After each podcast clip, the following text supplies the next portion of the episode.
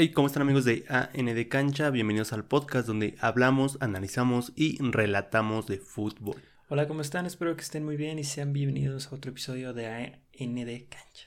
Así es, aunque se te complique decirlo, ¿eh? Se me ha complicado, la verdad, al A principio. nivel de cancha, chavos. AND Cancha, sí, claramente. Hoy traemos con ustedes un historión.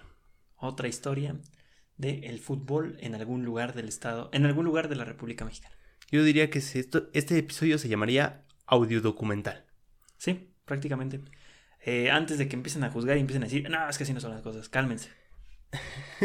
cálmense porque soy, somos el único medio que ha registrado esta historia. Ok. No hay un documento, no hay ningún solo archivo, no hay ningún solo artículo. Así que cualquier cosa me tienes que citar a mí. Esta es una recopilación de toda la historia del fútbol en Tamaulipas. Ok, eso es muy grande. Lo prometimos en el episodio del San Luis. Sí, así es. De ahí salió Hace un año. hace un año, básicamente. Y ahorita es uno de nuestros, de nuestros episodios más vistos. Ahora va el fútbol en Tamaulipas. Ahí está. Aquí les va. En este episodio conocerás la historia del fútbol en Tamaulipas, como lo son sus equipos, estadios y figuras inmortales. Remarcando una cosa, hablando de la creación de este episodio, se acordó dejar de lado los problemas de narcotráfico y crimen organizado. Aunque estamos comprometidos siempre con dejar algo más que fútbol en cada uno de nuestros episodios, en este en especial no lo queríamos hacer por la gravedad que representa, lo cual no es un chiste, todo lo contrario es un asunto serio así como la- lo trascendente en la vida de los tamaulipeques. Desafortunadamente para nosotros, pero afortunadamente para ustedes, o no sé cómo mencionarlo, esos temas serán tocados de manera rápida, lo más rápida posible, debido a que un punto, en un punto de la investigación se vieron envueltos. Ok. No nos lo podíamos saltar. Y sin más por agregar, vamos a empezar con este episodio. A darle. El 7 de junio de 1821, la provincia de Nueva Santander juró solemnemente la independencia de México en la villa de Aguayo, entonces capital de la provincia. Y en el 31 de enero de 1824, al, expedirte- al expedirse el acta constitutiva de la Federación Mexicana, se creó por decreto de la Cámara Constituyente de la Nación el Estado libre y soberano de Tamaulipas. Ok, más o menos igual de México. Al par de México. Sí. Entonces, eso es un Tamaulipas, chavos. Ahí se, ahí se hizo Tamaulipas. Desde ese punto existe Tamaulipas. Ok. El nombre del estado de Tamaulipas se deriva de Tama o Lipa con H, Tama, H o Lipa, palabra de origen huasteco, donde el prefijo tam significa lugar donde, aunque no existe un acuerdo del significado de Olipa, parece ser la que es la interpretación más común de rezar mucho, lo cual significa lugar donde se reza mucho. Ok. Ironías de la vida. Lugar religioso. No sé, de hecho no, no sé si sea muy religioso Tamaulipas. Pues todo México, ¿no? Bueno, es que una cosa es ser religioso en cierto, o sea, bueno, ¿qué religión predomina, no? Más la católica y así. Pues en México yo creo que el 80% es católico, ¿no? Pero ya va cambiando eso. Durante el periodo colonial temprano, uno de los pueblos originarios del estado, hoy extinto, era conocido como Los Santos, en lo que parece una hispanización del término Olipa. Entonces jamás vamos a saber más o menos qué significaba Tamaulipas, pero se le quedó el nombre. Y tiene sentido porque, como dices, por entonces, pues México se le puso México, ¿no? Claro. Entonces eh, tenían estos nombres de ciertos orígenes, eh, eh, ¿cómo llamarlos? Este, pues que vienen eh, De las culturas antiguas, como tipo prehispánicos. sí. En 1829 se dio un intento de reconquista, empezando por la naciente ciudad de Tamaulipas. Ah, caray, al puerto llegaron. Mm. Sí, ya no fue Veracruz el que recibió el trancazo, ahora fue Tamaulipas que está arribita de Veracruz. Algunos españoles llegaron con esa intención, pero con los años esa fiebre disminuyó, simplemente quedándose pasivamente en su nueva casa. ah, pues como que sí está chido. No, pues aquí me quedo. Ujú. No pago impuestos al rey. También una cosa curiosa y que me acabo de acordar, por si no lo han visto, del episodio de Luis Pirata Fuente, uno de los barcos de su papá era, se llamaba este, Tampico. Ok. Porque Tampico es, es- Tampico y Madero son están en la costa del Golfo de México. Y son las más así. importantes de Tamaulipas. Sí, son las ciudades más importantes junto con Ciudad Victoria y luego todos, todos los municipios de, que son frontera con Estados Unidos, Nuevo Laredo y así, son este, los más importantes. Ok. Con la constante actividad bélica en el país por la guerra de reforma, entre otros conflictos armados, los finales de los 1800 se forjó una comunidad española aislada de todo desastre social. A principios de los 1900, la Revolución Mexicana trajo la caída de don Porfirio Díaz, el dictador oaxaqueño quien había confiado a ciegas en la industrialización del país a manos extranjeras, que de manera desmesurada se explotaron los pozos petroleros en la zona denominada la Faja de Oro. Y en 1914 se construyó la primera planta petrolera en el estado de Tamaulipas, que llevaba por nombre Doña Cecilia. bueno, es un buen nombre para una, para una cosa petrolera, ¿no? Claramente.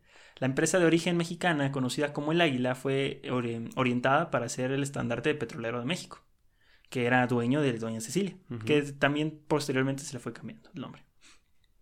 Convirtiendo a Tamaulipas como la cuna del oro negro por allá de 1917. Bueno, es que Tamaulipas tiene, o tenía, no sé si hasta ahorita sigue teniendo el petróleo que antes, pero siempre, siempre Tamaulipas ha sido riquísimo en muchas cosas. Gas y petróleo. Es que La energía es poder, chavos. Ajá, ¿no? Y deja de eso, Tamaulipas es el conecte hacia el Atlántico, ¿no? En el Golfo también, o sea, todo puede llegar a Tamaulipas. Todo llega a Tamaulipas. Todo puede llegar y todo se va de Tamaulipas. Es un punto este, estratégico. Muy importante. Y vamos a ver que eso le ha cobrado factura. Ok. Eh, entonces, sí. Continuamos con esto. Muy poco, pero esto duraría poco el apogeo del petróleo cuando en 1918 las empresas extranjeras, desesperadas por mantener el control y los políticos mexicanos en imponer impuestos sobre el uso del subsuelo, comenzaron a comprar todo lo relacionado a la producción petrolera, como la compañía de El Águila. Okay. Empezaron los, la inversión extranjera empezó a comprar todo, todo, todo relacionado a la industria petrolera. De hecho, había personas que tenían, eh, que tenían negocios referente al petróleo en México y eran de las más ricas del mundo. Ok, o sea, ya desde ahí se veía el negocio. Hubo otras empresas extranjeras más inteligentes para no tener estos problemas que combinaron el capital nacional con el suyo. Ok. Y así, este, pues más o menos decir a México que no se fugaba una cantidad de dinero tan grande, pero realmente se seguía fugando muchísimo dinero. Muchísimo. México era el segundo país por entonces, en 1917, con la mayor el segundo país con la mayor producción de barriles de petróleo. Pero al igual que los barriles, el dinero salía del país. Tamaulipas poseía cuatro de las doce principales plantas petroleras de México. Algo bueno y malo, debido a que cuando existió una baja del petróleo, a pesar de la abundancia y, cercanía con el Golfo de México, no existía la infraestructura dentro del país para mover el crudo a otras partes de la República o el extranjero, convirtiendo a cualquier baja en el petróleo en una crisis estatal e incluso nacional. Sí, no había nada en México. Ni siquiera había gente que supiera manejar esa maquinaria, ni arreglarla, no. nada. nada. Todo venía del extranjero, o sea, todo, todo, todo. Pero cuando digo todo, es todo. Éramos súper ignorantes en todo ese sentido. O sea, decimos, sí, pásale, pero no sabíamos ni qué hacían. Eh, precisamente, y explotaron la faja de oro.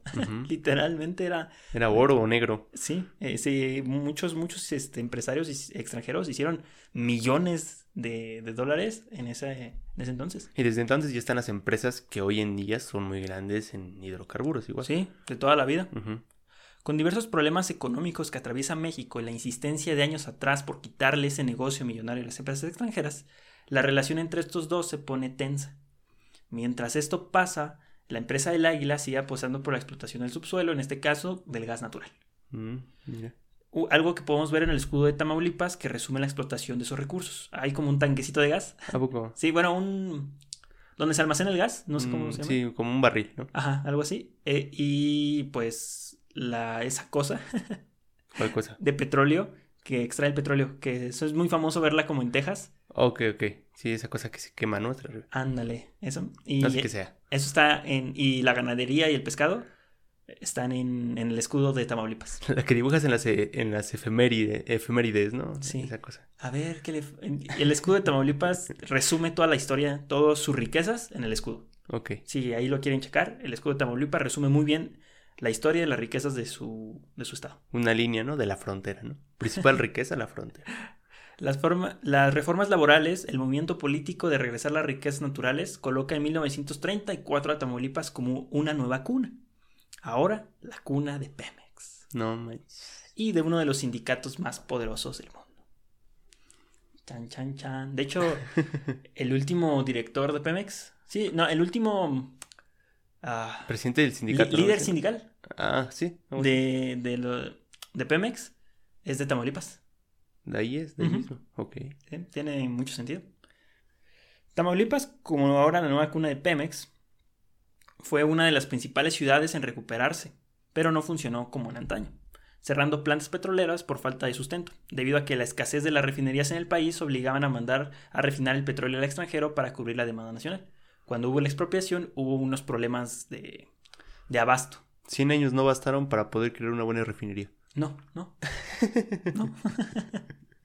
Siendo el segundo país con más petróleo, 100 años no No, basta. y no teníamos refinerías. Teníamos petróleo, pero no teníamos Ajá, refinerías. sí. Y es que es una locura esto. O sea, ahí sí valía la pena endeudarse, ¿no? Poquito. De hecho, hubo un tiempo donde se le apostó mucho a Pemex y valió. El, el vato que tiró el gas y también eso. El. López Portillo, me parece fue. Sí. Chavos, hey, el fútbol cuándo llega? Hey, contexto. Contexto. Es que tenemos que entender esto porque ya entendiendo esto, vamos a decir, ah, por eso nadie quiere un equipo en Tamaulipas. Ah, por eso desaparecieron 10. Exactamente. Todo va de la mano. No lo voy a mencionar esto por relleno. Esto no es relleno, esto es historia del Estado y que dio pie a que los equipos fueran haciendo. Con esta revolución petrolera pasando de fondo, un grupo de españoles, sí, los mismos del principio que querían invadir, se les mintió la idea en 1940 de fundar un equipo de fútbol. Ese equipo se llamó Tampico. Vámonos. O sea, españoles desde siempre. ¿no? O sea, También tenemos otra historia de la, la travesía del Irapuato, que fue fundado por españoles. sí. Del Girona. Era aficionado del Girona el fundador y por eso Irapuato rojito. Sí, y ahí en Tamaulipas tiene sentido, ¿no? Porque dijiste que ya se habían quedado a vivir españoles. Sí. O sea, ya seguramente había una ciudad que era española. Y había una gran comunidad española. Su primer estadio se llamó Tampico. ¿no? Creatividad al mil. Contaba con capacidad para 8.000 espectadores. Fue terminado de construir en 1946. Al no existir aún una segunda división profesional, Tampico entró directamente a la primera división para jugar la temporada 45-46. La Federación Mexicana les puso una prueba enfrentando al poderoso equipo del Bajío, el León. O sea, no era sí. cualquier prueba. No, no, no. Ya vimos con el Dumbo López, o sí, ya vimos con el Dumbo López que era un equipo complicado en esa época. La Federación Mexicana les puso una prueba enfrentando a este equipo y los convencieron para añadirlos al campeonato profesional. Ah, pues ahí está, ¿no? O sea, un partidito, a ver qué tal juegas. Va. Al no existir un estadio aledaño al municipio, jugaron de local en el Parque España. Fueron muy pocos los partidos que jugaron, pero mientras se construyó su estadio. Debutaron contra la goleada, con goleada en contra, 3-10. Ok. Sí, el Atlante le- les dio una tranquisa. En el Parque España también juegan otros equipos, ¿no? Es que ahí hay una confusión porque no sé si fue en el Parque España, porque también en Veracruz tenían en el Parque España. No sé si fue en el Parque España de Tamaulipas o en el Parque España de la Ciudad de México. Ay, tenemos que repetir nombres. ¿Cómo? Sí, ¿por qué dos Parques España? O sea, No sé, pero lo más posible es que sí fue en el Parque España de Tamaulipas, en una cancha, literal, en una cancha normal. Y fueron muy pocos los partidos que jugaron ahí. Pero el triunfo llegó hasta la fecha 7 ganándole 3-2 al Atlas. El Atlas. Pero anterior a eso, cada fecha soportaban goleada tras goleada. El equipo estaba formado por una selección de tan pequeños sin rastro de profesionalismo anterior. Además, como buen estado regio y pegado al noreste del país, el béisbol estaba presente. No tan fuerte como en, como en Monterrey, pero rondaba. El equipo tan pequeño tuvo un buen desempeño a mitad de campaña, pero al final se cayó y ocupó la plaza 13 de la general, viendo cómo su vecino del sur se coronaba. A ver, 13 de 13, ¿no? ¿Cuántos había? Eh, 16 me parece, 16 Algo equipos más o menos, Ujú. 15, 16 equipos. Chale, le fue bien mal. Muy mal. Pasaban las campañas y comenzaba la época dorada del equipo tamaulipeco. La temporada 52-53 será recordada como la mejor de la historia para el fútbol en ese estado. Tal cual, como el Atlas en los 50 se convirtieron en el primer campeón de liga norteño. Sí, es cierto. Es el primer campeón de liga norteño. Ni Monterrey, ni Tigres, ni Santos, ni Cholos. No, el primero fue Tampico ganando con amplia diferencia la liga, cayendo únicamente en dos encuentros. No manches, o sea, récord, casi casi, ¿no? Sí, y vamos a ver que los equipos de Tamaulipas son, son buenos para no perder, y, o para perder mucho. Aquí no estamos a medias. Aquí somos buenos para perder poco o para perder mucho. Luego se jugó el campeón de campeones en la Ciudad de los Deportes, lugar donde consiguió la mención de el campeón de campeones. No de campeonísimo porque no ganó la copa, pero sí este, fue campeón de campeones de México. Qué chido. ¿Y en poco tiempo? En seis temporadas en el máximo nivel mostraba el mejor fútbol. Sí, bien cortito. En la temporada 56-57 aparecía por primera vez en segunda división. Otro equipo de Tamaulipas. Ah, o sea, ya, ya iba a haber multiverso. Ya, aquí ya empezamos, agárrense. que compartía estadio con el Tampico. Estamos hablando de Refinería Madero. Y ya te iba a decir, seguro se llama Madero. Y dijiste refinería y dije no. Refinería Madero. Refinería Madero, posteriormente llamado Club de Fútbol Ciudad Madero o para los compas, los Orinegros. Ah, es más fácil. Este equipo, como ya se mencionó, su origen está, estaba relacionado con la refinería de Madero. Orinegros. A diferencia del color celeste que ocupa el Tampico, los petroleros ocupaban un uniforme oro y negro. Qué gran apodo, ¿eh? los petroleros. Ese está chido. Estaba bonita la combinación, ¿no? Sí, Oro y negro. Oro y negro, bonito. sí, sí. Este, al futuro, ¿eh? Al futuro con esos colores. Sí, sí, sí. Haciendo énfasis al oro negro. es que muy obvio. el apodo del petróleo. En su escudo se mostraba la refinería de Madero. Y en el escudo del Club Deportivo Tampico se mostraba una jaiba. y el estadio era un barril, ¿no? Referencia gastronómica y símbolo de la ciudad, la jaiba. Que ahí la jaiba no, no sé cómo se cocina, no sé si sepa rica. Pero la jaiba es como un cangrejito, ¿no? Sí, es un cangrejito. Ok. Pero creo que se da en agua salada, si no mal recuerdo. Porque como está pegadito al mar. Este, y se da Tiene mucho- una tenaza más grande que la otra, creo. No sé. No sé realmente eso. Pero lo que sí sé es de que les gustaba poner la jaiba y un balón. ok. Un año después, los equipos tamaulipecos se encontraron en la segunda división. O sea, descendieron. Tampico descendió. Hijo de la madre. Y se jugó, pero no todo era malo, ¿eh? Porque se jugó el primer clásico tamaulipeco de la historia. Primer derby, En señores. segunda división.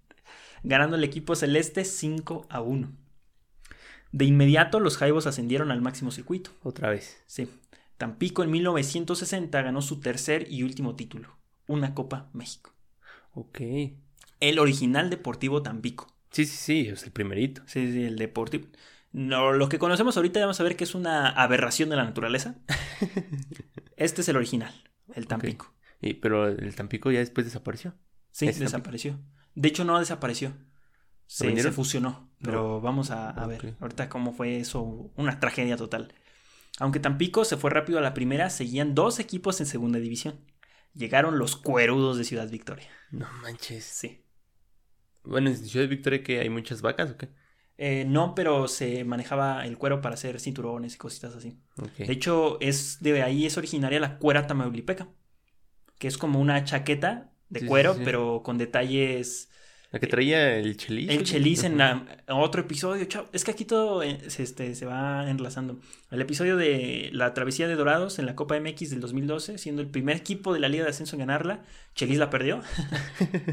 la final cuando dirigía a un equipo tamaulipeco, a los Correcaminos. Ahí está. De la con razón traía su cuera. Y traía una cuera tamaulipeca, que es muy típica de, La de bonita. zona. También eh, es como no unisex, pero también hay cueras para las mujeres y para los hombres. Qué chido. Aunque Tampico se fue rápido, llegaron estos cuerudos de la ciudad de Ciudad Victoria, formado por jugadores de los llanos de Ciudad Victoria. el estadio donde jugaban era lo que hoy conocemos como el Marte R. Gómez, Ok. nombre del gobernador en turno. Por entonces el estadio se le llamó Estadio Victoria. Ah, desde ahí, ¿no? Era Ciudad Victoria. habilitado para la práctica de diversos deportes donde destacaba el fútbol y el béisbol. El complejo deportivo creció de manera importante de los 40 a los 50, siendo construido de madera en 1939. Oh, Uno de los primeros estadios de, de México. Pues Sí, igual que el que quemó los de Necaxa, ¿no? Sí, el, el- De madera. el Parque de Asturias. Ajá. Creo que fue el Parque Asturias que se quemó. Y dirán, ¿por qué Tampico fue a jugar a ese estadio cuando no tenía? O sea, ¿por qué no Ajá, fueron al. Marte, no? O sea, Porque todos, ajá. Bueno, realmente jugó pocos partidos. No fue la temporada. Además, Ciudad Victoria queda a 200 kilómetros de distancia. ¿Cómo puede haber tanta distancia en un mismo estado de una ciudad a otra? pues ya ves. Es que está. Está de no pensarse, o sea, ¿qué tranza? 200 kilómetros. Ahorita tengo una comparación de, para que vean cuánto es eso. Ah, 200. ¿Cuántos días? 12 días. Prácticamente era ir a jugar de visita de local. Ok. Y con pocos caminos pavimentados que había, estamos hablando de 1946, no era lo mejor. No, iba yo creo que más rápido en caballo. Ejemplo, era como hoy actualmente ir del estadio Nemesio 10 al estadio Cuauhtémoc. de pie. ya bien dramático. ¿no? Es la misma distancia, son 200, 190 y tantos kilómetros de, entre el Nemesio 10 y el Estadio Cuauhtémoc. Bueno, y el tiempo, pues, si crece en cuestión, ¿no? Pues ahorita vas en un coche a 80 kilómetros por hora. No, vas en avión. Bueno, también, ¿no? ¿Y ahí en qué ibas? No, pues en camión. De hecho, también es un problema de los equipos de Tamaulipas de que... Estaban muy lejos de todo. Lo vivió también Monterrey, que nadie quería ir a jugar al norte. Estaba No, bien pues complicado ir. O sea, era mucho tiempo en autobús y no había carreteras. O sea, era un relajo ir. Pero, pues al final sí, sí pudieron estar en, en las competiciones. Ir, ir a jugar a Tampico era pesadísimo. Sí, para todos. Por cinco temporadas consecutivas, los petroleros estuvieron al borde del ascenso. Sí, sí. ¿Cinco temporadas? Cinco temporadas. En donde quedaban entre tercero y segundo lugar. Así como Juárez y Dorados en su momento. Ándale, sí, siempre ahí rasguñando. ¿Vieron a cómo se campeonaba Cruz Azul y Pumas? Ok. Pero nomás ellos nada. Incluso se volvieron a topar con el Tampico en segunda división. Pero se juega la temporada 64-65. 15 equipos y los Refinería Madero se jugaban el único lugar a primera división esa temporada. 30 partidos después, por primera vez en su historia, los orinegros ascendieron a la primera división. No solo mantienen un récord que a la fecha no ha sido igualado en ninguna división profesional mexicana, son el único campeón invicto. Ah, no manches. 27 ganados, 3 empates y 0 perdidos. El único campeón invicto del fútbol mexicano. De ascenso. De, no, del, de profesional. ¿Ah, sí? Sí, sí, de la época profesional, de la era profesional, nadie había quedado campeón invicto. Ok. Solamente ellos, 30 partidos invictos. Es una locura. Poco les duró el gusto porque descendieron inmediatamente. Tuvieron una temporada y bajaron. No, pues quién sabe por qué, ¿no? Este, pues no le invertían. O sea, pues se quedaron con Llega- unos jugadores. Llegaban con lo mismo y para abajo. Eh, también era un desconocimiento, ¿no? Del fútbol. Sí, sí, a lo mejor uno pensaba que si jugabas bien en segunda, ibas a jugar igual de bien en, en primera. y nada que ver. Con un solo estadio entre los dos municipios, con una capacidad muy limitada, se decidió de manera poco planeada por parte del ingeniero Felipe Rey Vázquez que cuando uno de sus amigos que trabajaba en Pemex le dijo que se lanzara a construir un estadio para la ciudad. Ah, así nomás. Sí, así de broma. Eh, si estás hablando con tu compa y le dices, oye, vente a hacer un estadio. Haz un estadio, ándale. Y el vato se lo tomó muy en serio. Es un estadio. Muy, pero muy en serio. En 1965 llegó a Tampico. Vámonos. No era un inexperto en el tema. Ya trabajaba en el proyecto del Estadio León, luego trabajó en el Estadio Corona y en su momento en la construcción del Estadio Jalisco. No manches, pues, el señor estaba en todo México. ya sabía qué tranza con los estadios. Reuniéndose con las directivas de ambos equipos se llegó a un acuerdo. O más o menos eso parecía. Los terrenos que se propusieron no cumplían con las características para la construcción de un estadio. Con este problemita, contactó al alcalde de Tampico y junto a su director de obras públicas encontraron un terreno de 56.180 metros cuadrados. Ahí sí cabe. Sí, creo que sí. Estoy ¿no? seguro que cabe. Y junto a su director, y perdón, y junto, perdón, bueno, consiguieron el terreno, eh, quedando a nombre de una nueva sociedad, Clubes Unidos de Tamaulipas. O sea, ya los tres iban a ser uno. O sea, no, no, o sea, hicieron que quien se quiere, quien, del, cualquiera de los tres equipos. dueño de los equipos de Tamaulipas podía ser parte de Clubes Unidos de Tamaulipas y utilizar el estadio. Ok. Algo muy parecido y tiene mucho sentido lo que hicieron en Guadalajara. En Guadalajara pasó lo mismo. Había, estaba el Oro, el Atlas, Guadalajara y seguramente otro equipo más. Y hay una sociedad de los clubes de, de Guadalajara, de Jalisco. Y son los cuales pueden ocupar el Jalisco. Sí. No, el Atlas y Chivas no fueron los únicos que jugaron en su época. De hecho, ahorita hay equipos de tercera división que, que juegan en el Estadio Jalisco. Pero entonces, el, el que construyó el estadio, o sea, ¿fue particular o totalmente con el gobierno? Ah, ahorita vamos a ver esto. Vamos a ver cómo fue financiado. Fue, fue hipotecado por la constructora Arba como garantía de pago. Si ustedes buscan esta ah, constructora, fue la misma que ya construyó los estadios que anteriormente mencioné. O estuvo dentro del financiamiento para construir esos estadios. O sea, el que hizo el Mundial del México. Sí. y esto era como garantía de pago. O sea, si no se pagaba, Arba iba a tomar eh, posesión del terreno. Ah, mira.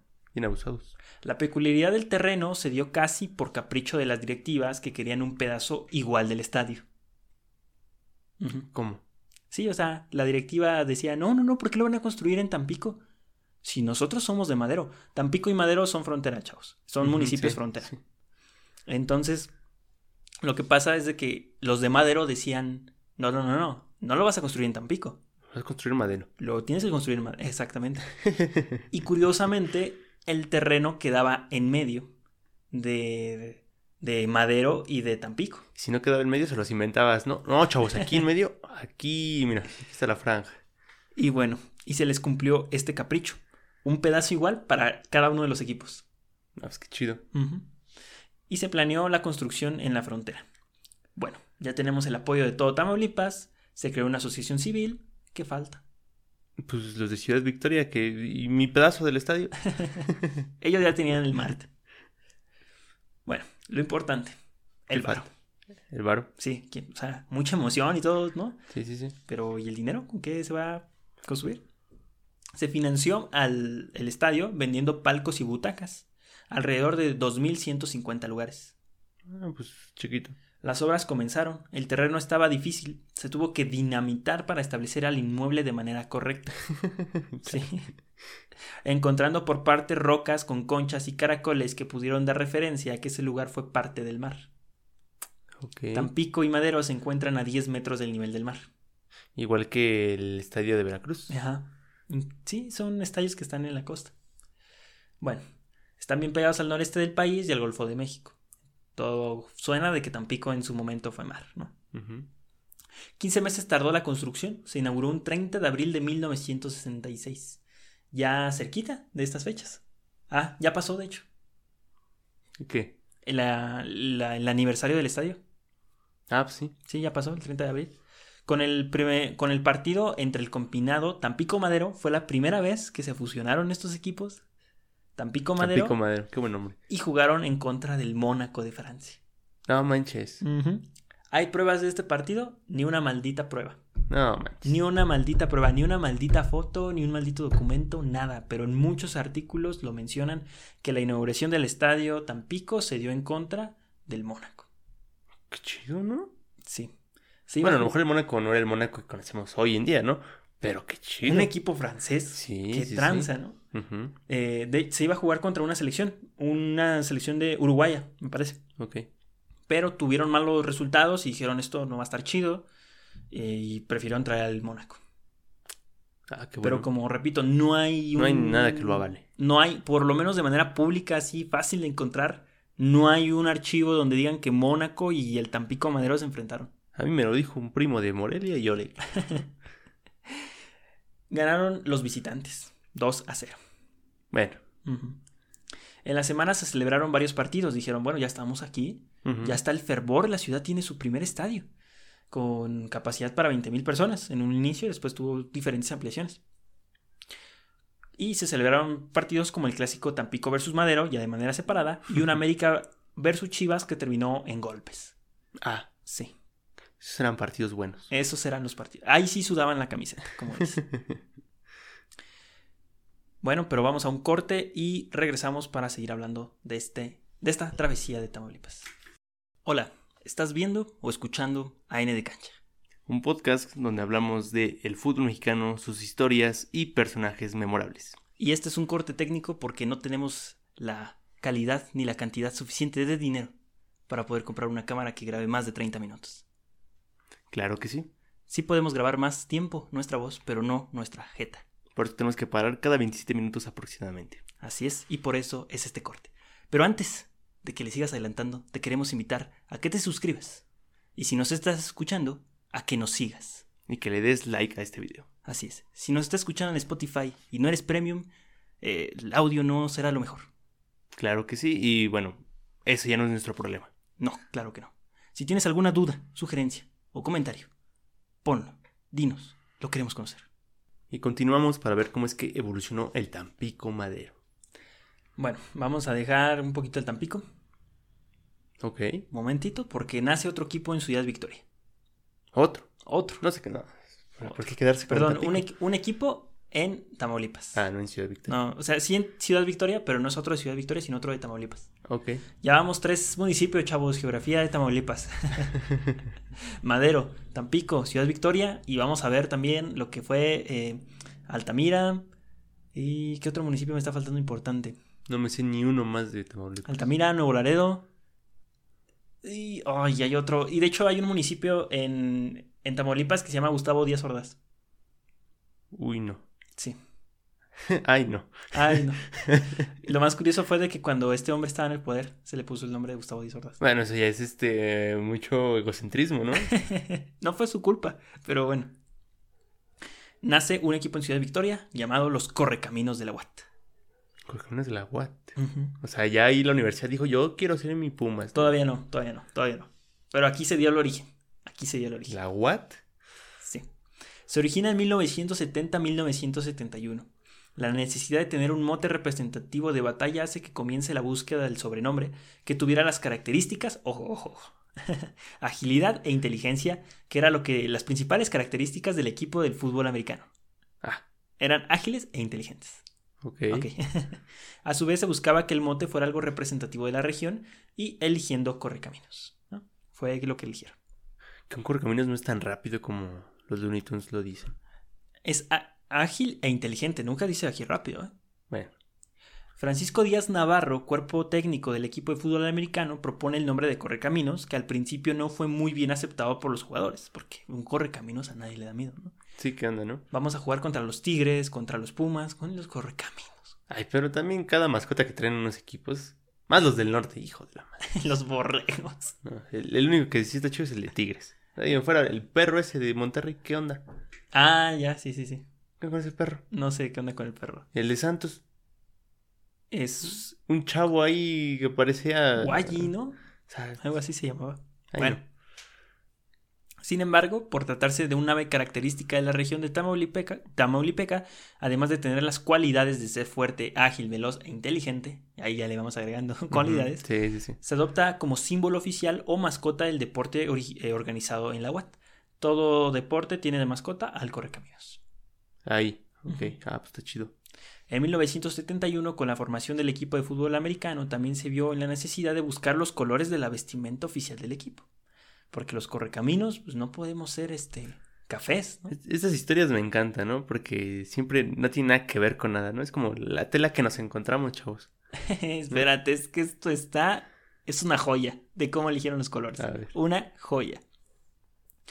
Se dio de una manera muy curiosa. El licenciado José Luis Treviño Manrique, en ese entonces secretario de la universidad de. había eh, jugado su etapa estudiantil con los Tigres de la Universidad Autónoma de Nuevo León, quienes portaban una vestimenta de color azul y oro. Entonces dijo: azul y oro, ¿no? Ah, pues sí. como mis Tigres. Pero por su parte, el señor, señor Adán Herrera Medellín, entrenador del equipo, provenía de los toros de Chapingo, que los poderosísimos toros de Chapingo, que utilizaban el azul y plata. Ok. Entonces él dijo: Vamos Coincide a el azul. ¿eh? Coincide el azul. Epa, ya empezamos a coincidir, ¿no? Empezamos a, a- a descartar. Ajá, azul, azul. Ah, ok. Pero él dijo: No, yo quiero que sea azul y plata, ¿no? Como mis, con mis toros de Chapingo. Además, no eran los únicos que podían opinar, ¿eh? Los hermanos Díaz Navarro, auxiliares del señor Herrera, venían de los mulos Los mulos. ¿qué del onda? Politécnico Nacional, Los mulos. teniendo el blanco y guinda como color representativo. Sí.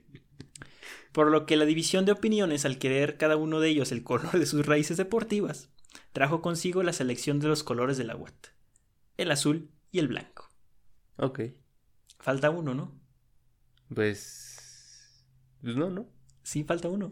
Jugaron mucho tiempo de lo, o sea, con representativo estos colores azul y blanco. Ah, bueno, naranja, ¿no? ¿Y el naranja? ¿Y el naranja? Sí, ¿De dónde crees que se les ocurrió? A ver, ¿de dónde creen que salió el naranja? No, pues combinando el azul con. No. El guinda con los rayos del sol, ¿no? No sé. sí, no sé. sí, sí, sí. Sobraron tres colores: ok. dorado, guinda y plata. La combinación de todos estos da como resultado el naranja. Lo comprobé. ¿Sí da? Sí, sí da el naranja. Lo No comprobé, lo comprobé, lo comprobé. Si primero mezclas dorado con guinda, Sale da- café, ¿no? dorado con guinda sale un naranja, pero apagadón. ok. Apagadón. Luego lo mezclas con el color plata y ya le da ese tono característico, más brillosito. Ok. Y el equipo que conocemos fue fundado después, pero eh, aquí nace su identidad. Continuamos. ¿no? Ahora sí nos vamos a Tampico. Tampico. Tamaulipas, como estado, se mantuvo muchas temporadas en segunda división. Hasta la temporada 73-74, los petroleros regresaron a la primera división. Pero seguía costándoles mucho trabajo el mantenerse en esta misma. Tanto fue el reto que una temporada después vuelven a descender. Lo mismo, la misma receta. O sea, subes, te quedas un tiempo, pum, abajo. Mientras los orinegros daban algo de pena en primera división, seguían existiendo tres equipos tamaulipecos en segunda división. Tampico, Ciudad Victoria y a la Universidad Autónoma de Tamaulipas se le ocurrió hacer un equipo. Nada que ver con los correcaminos en ese entonces. A la siguiente temporada fueron cuatro sumando a los Bravos de Ciudad Madero. Oh, manches. Ya media liga de ascenso eran Sí. estos cuates. Temporada 78-79.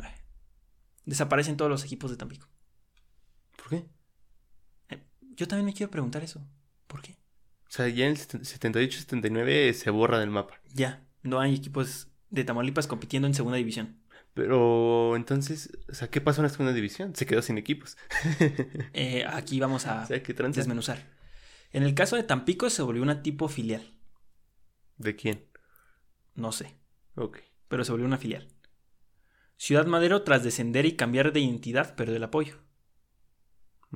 Los cuerudos descendieron y la Universidad Autónoma se esfumó. Ya, no hay registro. Adiós. pa' Ok. afuera. En verdad, desaparecieron todos los equipos. Híjoles, ¿Tú qué- pues... Pues yo no sé. Tú dime. Aquí llega San Luis. Aquí llega San Luis. Aquí es donde ¿Cómo llega la vamos a desaparecer cuatro equipos? No, no, no. ¿Cómo que va? No, aquí no hacemos eso. Pues sí y no. Tampico en la 77-78, una temporada antes, compró al San Luis, Híjoles. ascendido a la primera división. Ascendieron a la primera división, perdón.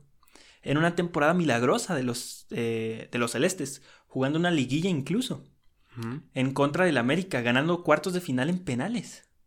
Pumas los eliminaría en semis, pero era un buen regreso para los celestes. Mientras tanto, el estadio que era casa as- de, de hasta en ocasiones de tres equipos al mismo tiempo, el estadio de Tamaulipas, cayó en deuda, cuando todos los equipos desaparecieron. Entonces ahí la esa que la construyó y ya se iba a ser del estadio, ¿no? Eh, algo así. Era una trampa. Realmente era un particular. El ingeniero Arregui era el dueño. Ok, sí, él era el dueño. mira nomás. Yo lo financeo, chavo, sí, ajá, pum, él. bueno, pero con- le salió el tiro por la culata, como dice, ¿no? Porque desaparecieron los equipos, ¿quién te compra los palcos? ¿Quién te compra los lugares? ¿De dónde sacas dinero? El De estadio estaba hecho. Sí, es inútil. pedazos. Ya nadie quería comprar los palcos. El ingeniero Arregui ofreció el equipo a todo. A todo lo que se movía. El, el- perdón, ofreció el equipo con todo y estadio. Ya también le pertenecía el equipo. Sí, sí, sí. Entonces, supuestamente, supuestamente compró al San Luis. Supuestamente. Ajá. En ese momento que te digo como que se vuelve como filial, rara, una cosa rara ahí. Cosa que era cierta en parte, pero no era realmente. Ya tenía la, el contacto para comprar al San Luis, pero todavía no eran equipo de primera. Pero fue para amarrar la venta a su próximo dueño del estadio, que terminó finiquitando al equipo y al estadio. O sea, compró al San Luis y compró al estadio. Pero el otro vato nomás ya quería Sí, deshacerse de sí, todo. ya, ya, la jodida. Lo más delgado, sé que suena curioso ese nombre, se puso a chambear construyendo más palcos. Ajá. Aunque dicen, dicen que no era el dueño del equipo. Y otra mano salvadora había puesto todo el varo para llevar a Tampico a la primera división. Ah, caray. Ah, Dicen, Mano negra, como diría. Dicen, Chavisa, y vamos a ver que dicen muy bien. en la temporada 81-82, Atlas y los Jaibos empataron en puntos, pero no para ser campeones o para entrar a liguilla. Empataron en el peor lugar. 26 puntos en 38 jornadas. Mm. Mm. Aunque se sumaba de a dos chavos. Sí, sí estuvo feo. Los rojinegros y los Jaibos se enfrentaron en una liguilla por el no descenso, que tras 180 minutos empataron 1 a 1, por lo que se tenía que jugar un tercer partido de desempate. Es que eran tan iguales. Si eran o tan sea, malos Sí, sí, sí. que tenían que irse al tercer partido. Y se jugó en sede alterna. La cancha, el estadio Plan de San Luis. Híjole, es mítico, ¿eh? Mítico. Cosas de la vida, le quitas una franquicia a San Luis y ¡pum! Te elimina. En, en San Luis pierdes 3-1 en la final. es que es karma de alguna forma, no sé. Atlas se quedaba. El nuevo Club Deportivo Tampico descendía, pero un momento.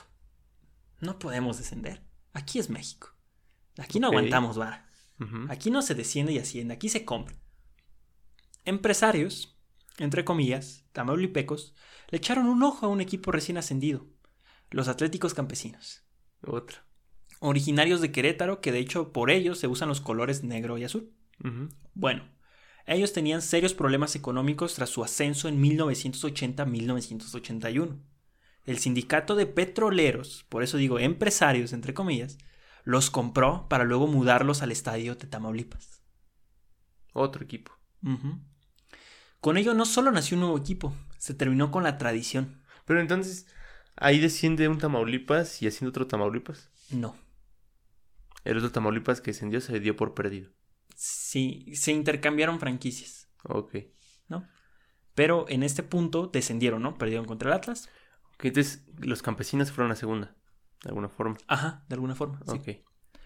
Lo más común era fundar la Jaiba 2.0, como tú dices, ¿no? Sí. O sea, ya se perdió el equipo, fundamos la Jaiba 2.0. Bueno, o algo así. Pero no.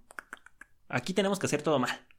En este punto de la historia, dos equipos sumamente antagonistas se fusionaron para formar al Tampico Madero. Ok, la unión ahora sí que representaba tanto el estadio como las ciudades. Ya era una unión, pero era descarada, porque la rivalidad entre estos dos era tan grande que fue una burla esta fusión. Es como si dijeras que vas a fusionar al Atlante y el Necaxa. O a Chivas y Atlas. Ándale, sí, sí, sí. A ese grado de, de ineptitud y de falta y de ignorancia. ¿no? Falta de respeto.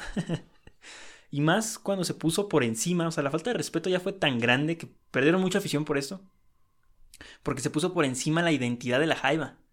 Muy por debajo de la del Madero. O sea, llegaron a jugar de azul de local y de visita jugaron como los orinegros. Por eso los uniformes son así. De local es azul y de visita es, está como amarillito. Por ese pasado de los orinegros. Pero no tiene nada que ver. O sea, ya ponerte de uniforme de visita el orinegro ya era muy denigrante. Sí, sí, se, se perdió un equipo totalmente. La gente estaba tan metida con esta rivalidad que cuando había partido de clásico, eh, los aficionados se sentaban en la mitad que les correspondía a su municipio. Aquí no era como del lado de la porra o algo así, sino era del lado de mi municipio, de la mitad del estadio. Cosas curiosas de tener un inmueble en dos municipios. Cuando tuvieron problemas de seguridad y fueron vet- vetados, eh, fueron, eh, bueno, problemas de seguridad y también no pagaron impuestos, fueron vetados en, en un municipio. Entonces el equipo entrenaba en la mitad del estadio. No, manches. En la mitad de donde los dejaban, o sea, donde no debían. Y la otra mitad debían y estaba clausurado y no estaba rompiendo las reglas. Qué majes, ¿no? ¿Por qué? Pues, O sea, Sí, pues, que- los dos, ¿no? Tienes que pagar en dos lados. Es que es una tontería. ¿no? Es que- Sí, sí, sí. O sea, como, o sea, un municipio sin cumplir y el otro no, o sea. De hecho, también este, las calles que las dividían y para llegar era muy de, de la ciudad, o sea, de la frontera, ¿no? Porque hay una calle que sí, pues, cruza esa línea de la división y cuando había ese partido de clásico, la gente sí se iba muy separada. Eh, era una locura, de hecho, sí hubo muchos problemas de, de, de pasionales. Hubo muertos. Hay una anécdota impresionante que ya no nos va a alcanzar el tiempo para este episodio, pero en el siguiente, no, la afición de, de Tamaulipas, cuidadito. ¿Quiénes se llaman los terrorais? Sí, son. ellos, ¿no? Sí. Y en su último ascenso contra los potros hicieron un relajo. O sea, de la UAM, no los potros del Atlante. Sí, sí, sí. la UAM. Con la fusión de estos dos equipos desapareció el clásico tamaulipeco. Sin embargo, llegó algo similar a cubrir ese, hueco- ese hueco. En 1980 regresaba el fútbol profesional a Ciudad Victoria Ok. con la iniciativa de la Universidad Autónoma de Tamaulipas. Los Correcaminos casi estrenaron el estadio llamado Profesor Eugenio Alviso Porras, a 8 minutos del Marte R. Gómez. Sí, hay un ladi- a un lado hay otro estadio. O sea, ¿qué tranza? No sé, no sé qué onda con Tamaulipas. O sea, teniendo tanto terreno, ah, o sea, pongo muchos, pero ahí cerquita. Sí, a 8 minutos del Marte R. Gómez. Iniciaban la travesía en la cuarta división. Ok. O sea, entonces me imagino, quiero imaginar que lo hicieron bien. Algo así. Ok. llamada Tercera División. Ya sabemos que aquí nos gusta ponerle nombres que no van de acuerdo con el nivel. Con el número, sí. Los mejores equipos de esta división les dan un pase libre a la Segunda B, porque administrativamente estaban bien y prometían, entonces ascendieron a Tercera División de manera administrativa. En la tercera división, en la temporada 82-83, de inmediato lograron un ascenso deportivo, Oh, llegando a la segunda división, jugando en contra la final de los siempre difíciles aguacateros de Uruapan. Se, se nota que tienen callo en esa, en esa liga, ¿eh? En esas divisiones. Sí, sí, sí. Correcaminos es equipo de segunda. Epa, chavos, no se enojen. Bueno, Pero es es, que tampoco Correcaminos, o sea, no ha tenido la oportunidad tampoco de estar en primera mucho tiempo, ¿no? O sea, Mm, mm, pero son bien mensos. Son bien mensos, la verdad. No, o sea, no el equipo, sino quienes administran, ¿no? Es que neta que. Mucho veces, dinero, mucho dinero y no hace nada. es que... Ya te iba a decir, es que muchas veces no hay, no hay dinero, pero es que sí hay dinero. Sí hay dinero. Es lo más feo de todo. Hay dinero y no hay voluntad. Pero ya vamos a ver también por qué no conviene mucho, porque no. Son como un destino privado. Ok, Pero regresemos con los petrojaivos. está bien. Con ese contexto terrible por la traición, se forjó la era de plata de Tamaulipas por segunda, por segunda ocasión o por primera vez, ¿no? Tenemos la época de oro en los 50 y en los 80 fue la época de plata para el fútbol tamaulipeco. La resurrección. Casi. Jugando su primer torneo como los Petrojaivos en el 82-83. Pero fue en el Pro de 85 cuando llegaron a su primer final por el título, pasando por encima del Cruz Azul, Puebla y toparse en la final con el América. No manches. Un 4-1 en casa, en Tamaulipas, parecía ser los campeones en 90 minutos. O sea, yo no, o sea, ¿cómo perdieron esa ventaja? ya ves.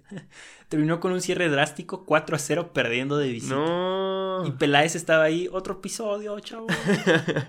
Peláez estaba en esa remontada. Y bueno, Cruz Azul Pumas, ¿no? Vi un Cruz Azul Pumas. ¿no? el América fue bicampeón, el Tampico se fue para su casa, Tampico Madero, pero la polémica nace y se narra cuando ves la el banquillo de la Jaiba. El director técnico era el maestro Reynoso. Ah, no manches. Un señor que como entrenador de la verdad tiene mañas. Lo vimos con el, el- el episodio del Irapuato contra... eh, del Irapuato, Sí, sí, sí. cuando querían vetar al estadio del Irapuato. O sea, fue a provocar a la barra para que le aventaran algo y clausuraran el estadio. Qué mañoso. Eh, maño- mañoso, mañoso. O sea, Sí, sí, sí. pero tanto así como para dejarse ganar, convenciendo a todo un equipo de perder la primera final de su historia, que tenía como dueño a un sindicato. Suena complicado. Está difícil, ¿no? Suena complicado. Yo no creo que haya pasado. Suena complicado convencer a tanta gente. Y también suena complicado al revés. De que el sindicato diga, vamos a dejarnos ganar. Es que, o sea, es que por ahí yo sí lo vería bien, ¿no? Bueno, no lo vería bien, pero lo vería Pero lo posible. más factible. Sí, o sea, sí. no es culpa del maestro Reynoso, sino sería culpa de gente más arriba. Claro. Pero yo no creo en eso porque si el Tam- si Tampico fue capaz de meter cuatro goles de local, porque el América no puede meter cuatro, de goles de local. No, sí, de local, sí. En fin, Carlos Reynoso se mantuvo como director técnico para llevarlos a otra final, al Pro de del 86, seis meses después de la final del 85, Pues muy bueno. dejando en el camino al Atlético Morelia, al América Ok. y llegando a la final para enfrentar al Monterrey, que igualmente iba por su primer título de liga. De ahí empieza a crecer Monterrey. Sí, y me, me da mucha risa esto porque siempre es del América. Es que el Pro del 85 no vale. Uy, y no. nadie le dice, ay Monterrey, tu Pro del 86 no vale. Nadie dice eso. no, nadie. Pero bueno, ¿y qué creen? Pues perdieron, ¿no? Sí, pero sí. 3-2 viniendo ganando de un 2-1 en casa. Y Bueno, y el maestro como que, pues, maestro, maestro. maestro. ya, ya empezaron, ya van a empezar lo de los chismes como, como con Corona, ¿no? Ándale. Recibieron llamadas. Eh, ah, les llamaron. Llamadas tentadoras. Como jugador eh, importante estaba Sergio Lira, delantero mexicano que debutó en la Jaiba en el 78, cuando era la Jaiba, curiosamente. Y anotó 26 goles en ese año que se dividió en dos. Entonces, en los torneos cortos, 26 goles. Está bien. Es, es un Sí, buen número. Pero vamos a llegar aquí, pues, a la parte triste, chavos. A la parte que, que nadie quería llegar, pero tenemos que llegar, ¿no? Narcotráfico. Híjoles. Narcotráfico. Ay, Aquí nos tenemos que regresar casi 50 años atrás. En los 30, la ubicación geográfica de Tamaulipas cuenta con una amplia frontera. ¿no? En los Ok. 30 y en los 2000 también. Ujú, sí, sí, sí. Ahí este, resbalé un poco en la redacción. Bueno, tiene una frontera amplia terrestre y marítima. El país vecino había prohibido la venta de whisky, formando, sí, sí, es lo que uno se encuentra, formando una oportunidad de traficar licor a Estados Unidos. O sea, tú me prohíbes algo, yo lo trafico. Sí, así funciona. 50 años después, este pequeño tráfico de alcohol que terminó pronto con el levantamiento de la prohibición en 1933 se convirtió en algo un poquito más complejo, traficando marihuana y heroína. Poquito así. Leve. ¿Para qué prohíben el whisky, oye? O sea, si hubieran ahorrado tantos problemas, o sea, pues pase el whisky, pues a quién le hace daño. Salen los borrachos nomás. ¿Cuál es el Sí, problema? porque era de, bueno, ya no podemos traficar esto, pues hay que traficar otra cosa. A esto nos dedicamos. Es, queramos o no, robar, traficar y todo eso es un oficio. Claro, pues hay gente que se dedica a eso. Bueno, eh, estas cantidades de, de- que estaban traficando de marihuana y heroína eran en cantidades comerciales, pero no industriales, como escucharemos a continuación. Ok. O sea, de pasar dos, tres cajas, empezamos a pasar toneladas. Cambios. Aguas. cambios. En 1984 se comienza la formación de uno de los cárteles mexicanos más poderosos e influyentes de la historia, el cártel del Golfo. Junto con otro cártel, el de Cali, que era de Colombia, Sí. forjaron una ruta de tráfico de cocaína a los Estados Unidos, la más efectiva por entonces. Los líderes del nuevo cártel del Golfo se enriquecieron rápidamente consiguiendo un acuerdo del 50% por las ganancias de la venta de esta droga. Todo bien hasta aquí, ¿no? Ellos pasaron... Oh, Bueno, No. ellos, bien. ellos pasaban su droga y ya. No se quedaba nada, todo pasaba. El crecimiento del business empezó a traer consecuencias, alivianándolo con sobornos, colaborando con todo tipo de figuras gubernamentales de nivel estatal y federal, creando una red de corrupción que solapaba sus actos delictivos que de a pasos agigantados fueron creciendo. Sí, porque solamente con gente ciega puedes llegar a hacer tal negocio. sí, O sea, así es. Haciéndote menso, sí, básicamente. sí, sí. Nacieron no al par, pero en la trayectoria de los años, más cárteles al norte del país. Así aprovechando la frontera para pasar la droga de la manera más efectiva y segura que se pudiera. Se llegaron a presentar rivalidades por los territorios. Aquí empezó la violencia. En el caso del cártel del Golfo, controlaban al noreste, todo el noreste del territorio nacional y hacia el sur también se hicieron con Veracruz. Em- Eran una mancha, por, Sí. por algo cártel del Golfo. Por algo el golfo. sí. Era un nombre que lo llevaban bien. Sí, ¿eh? hacía referencia. Sus líderes ahora necesitaban no solo seguridad para cubrir su territorio de otros cárteles, sino necesitaban seguridad para ellos mismos. Tras la captura de su líder en 1996, con ello se formó un brazo armado para proteger a los altos mandos del cártel, que es conocido como los Zetas. Híjoles. Mm. En sus inicios fue comandado por un grupo, fue formado, perdón, por un grupo de altos mandos de, eh, por, por un grupo de exmilitares mexicanos de las fuerzas especiales. Sí, sí, sí. Esto sigue pasando, o sea, Hasta la fecha sigue. eh, así funciona, o sea, un militar gana, no sé, 20 mil pesos y un cártel le dice, ella te va a pagar 60 mil y ya. Así más o menos esto pasaba. Con ex militares, algunos retirados y otros como desertores, me parece se les llama, que ya no quisieron terminar esa educación militar y se van a formar parte del cártel y son sicarios. Sí, porque casualidad que todos tienen armas ex- exclusivas del ejército. Y la saben manejar muy bien. Pero aún así, México tiene un ejército y el ejército puede contra todo eso, pero es falta de voluntad y Y estrategia y, eh, corrupción. corrupción y después crece mucho y... Ya no lo puedes controlar. La corrupción está dentro del gobierno. Gente del cártel es parte del. O gobierno. sea, la única forma de acabar con eso es mm, echar una bomba así, pum, vámonos. ¿No? Sí. Algo así. Pero no, oye, Pero no echen bombas. no vamos a echar bombas a ningún lugar. No, y no Calderón. Este brazo armado de poco o de mucho sirvió porque nos estamos adelantando, ¿va? O sea, esto ya pasó después. Lo de los Zetas y todo sí, eso. sí, sí, al- en 2000. al tiempo del fútbol vamos adelantados, pero tenemos que mencionar esto. Bueno, con la caída de su líder se vino un descontrol total por el poder y el territorio manejado por el cártel del Golfo, de manera interna y externa. Guerra dentro del cártel, dera- f- guerra fuera del cártel. Ujú. Los Zetas se separaron del cártel, haciendo frente como prácticamente otro cártel más. ¿No? Empezaron, se empezaron a dividir, Sí. se empezaron a hacer más y más poderosos. Las características principal de este grupo de sicarios no era el entrenamiento militar, era su toque sanguinario y despiadado.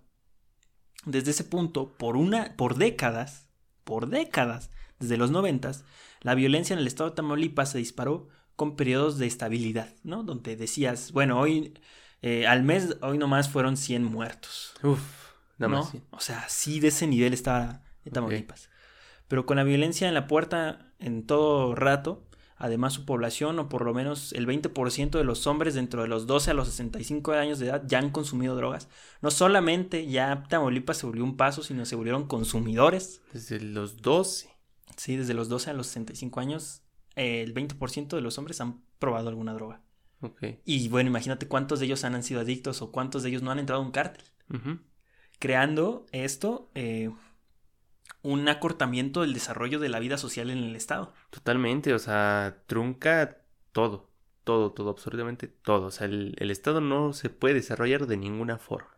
La delincuencia apartaba, eh, apartaba la inversión y la sigue apartando. Sí, de hecho, pues, por algo Tamaulipas sigue sin brillar. y los pobladores emigran a otras ciudades del país o de Estados Unidos, convirtiendo a Tamaulipas en un estado incorregible hasta la fecha. Pero hasta aquí la primera parte del fútbol en Tamaulipas, aunque no terminamos y empezamos con fútbol, pero siguen historias muy locas, muy chidas en la segunda parte. Espero les haya gustado, se hayan entretenido y hayan aprendido porque realmente eso tiene un contexto totalmente histórico. Y todo va de la mano con pues, dónde se juega, ¿no? O sea, a lo mejor si los equipos de Tamaulipas estuvieran, no sé, en Aguascalientes, a lo mejor se podría jugar Ajá. a gusto. Pero de esta forma, como tú dices, ¿quién va a querer llegar a invertir ahí? Está muy difícil. Está complicado. Sí, va, esto va más allá de que sean buenos o malos los tamaulipecos jugando fútbol. Que haya o no dinero. Ajá. Ya ahorita el patrón ha invertido, pero el patrón es Irraragorri. Ujú. Pero le vale también. O sea, Bueno, es que lo mencionamos varias veces y es que el fútbol muchas veces llega a apaciguar ¿no? las cosas en los estados, pero ya está, ya está muy caliente Tamaulipas. pero también llega un punto donde, o sea, ¿cómo vas a llegar a apaciguar algo donde ni siquiera puedes entrar? sí, O sea, está así de difícil. cañón. Pero bueno, ya nos vamos. Hasta luego.